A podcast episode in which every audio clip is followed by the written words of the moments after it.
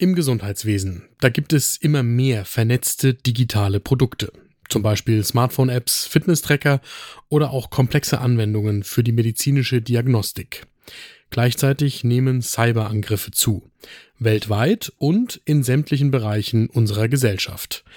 Wie sieht es mit der Gefährdung im Medizinbereich und speziell bei digitalen medizinischen Produkten und Geräten aus? Und wie können wir uns vor Cyberangriffen schützen? Ne Dosis Wissen, der Podcast für Health Professionals. Damit guten Morgen und willkommen zu Ne Dosis Wissen, dem täglichen Podcast für das Gesundheitswesen. Werktags ab 6 Uhr in der Früh geht es hier um Themen, die für euch wirklich interessant sind. Ich bin Dennis Ballwieser, ich bin Arzt und Chefredakteur der Apothekenumschau und ich darf euch eine Dosis Wissen präsentieren im Wechsel mit meiner Kollegin Laura Weißenburger. Heute ist Mittwoch, der 30. August 2023.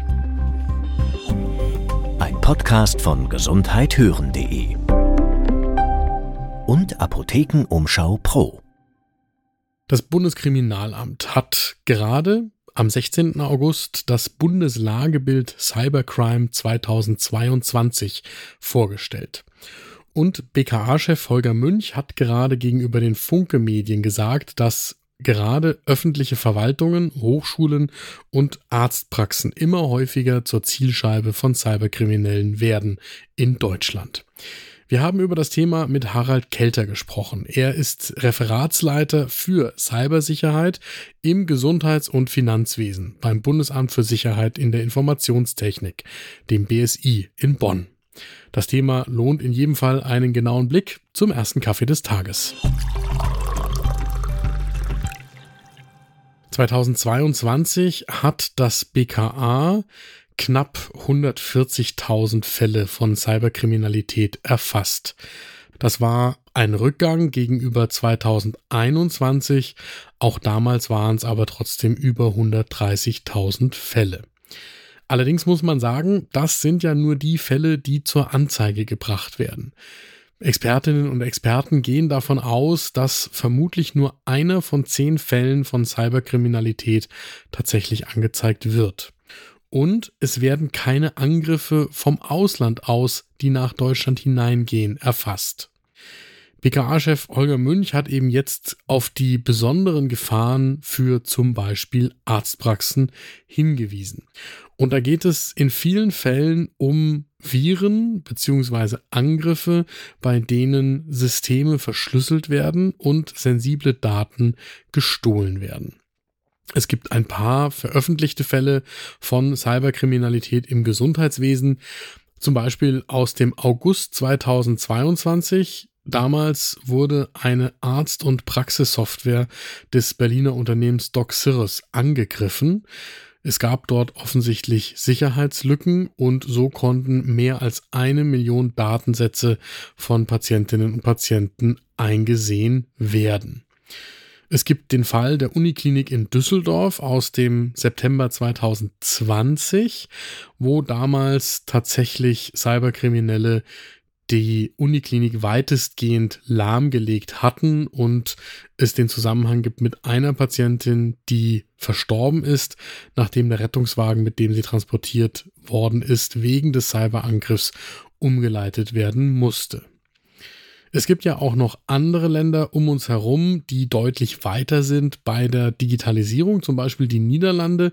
Und auch da sind große Probleme mit Datenangriffen bzw. Cyberangriffen und Datenabflüssen bekannt.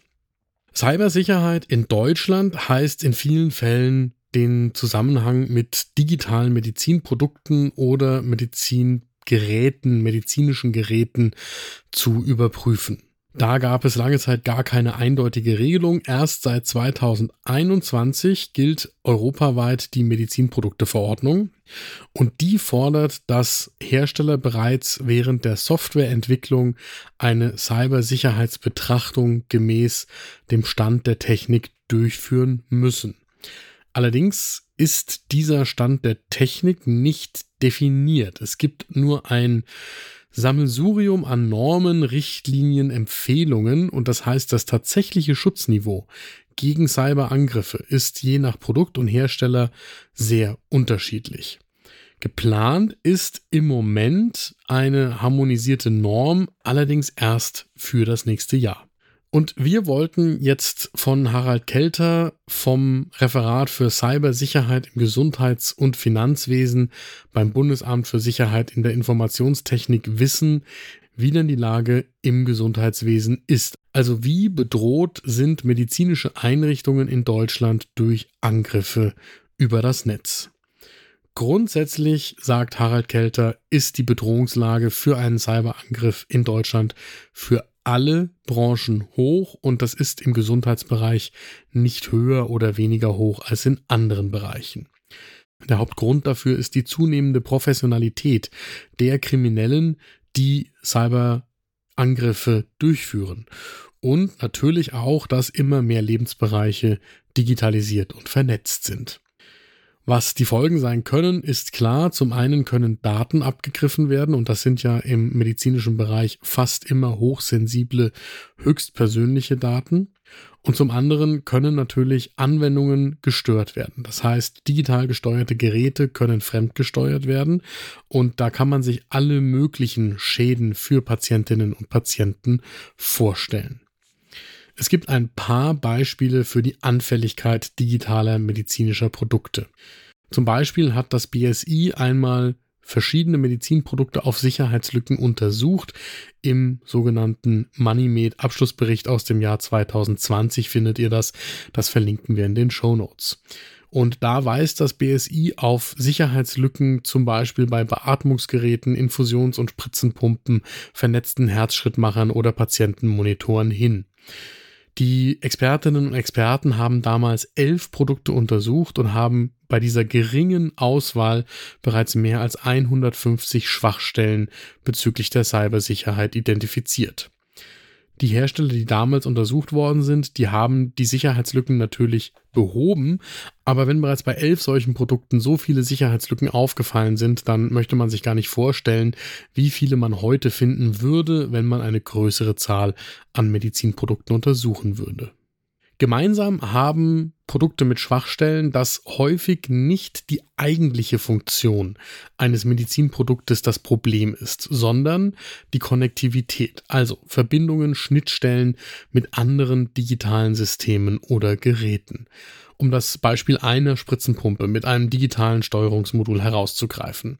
Da war zwar die lokale Ethernet-Schnittstelle in den Pflegestützpunkt in Ordnung, aber es gab eine offene WLAN und eine offene Bluetooth-Schnittstelle und die waren angreifbar. So, und hier wird immer wieder an die Hersteller appelliert, sich nicht auf Standardeinstellungen zu verlassen, sondern im Einzelfall zu überprüfen, wie sie ihre Produkte sicherer machen können. Wir haben von Harald Kelter vom BSI wissen wollen, was man denn als Ärztin oder Arzt tun kann, um sich möglichst cybersicher zu verhalten. Grundsätzlich sagt er, ist das erstmal nicht die Aufgabe von Ärztinnen und Ärzten. Die müssen sich darauf verlassen können, dass digitale Medizinprodukte oder Geräte cybersicher sind. Das ist der Job der Hersteller und in der Kontrolle dann der Behörden und bei der Vorgabe von Richtlinien der Politik. Allerdings kann man natürlich trotzdem mithelfen. Also man kann Sicherheitsvorkehrungen treffen, indem man zum Beispiel aktuelle Sicherheitsupdates der Hersteller auch wirklich immer installiert und man kann sichere Übermittlungswege für den digitalen Fluss von Patientendaten und deren Speicherung schaffen und nutzen. Das ist das eigene Verhalten, wenn man sich die Frage stellt, wie bringe ich Patientendaten von einem Ort an den anderen. Und für digitale Medizingeräte gilt, dass man die nur im Praxis- oder klinikeigenen Intranet verwenden sollte und nicht im öffentlichen Internet.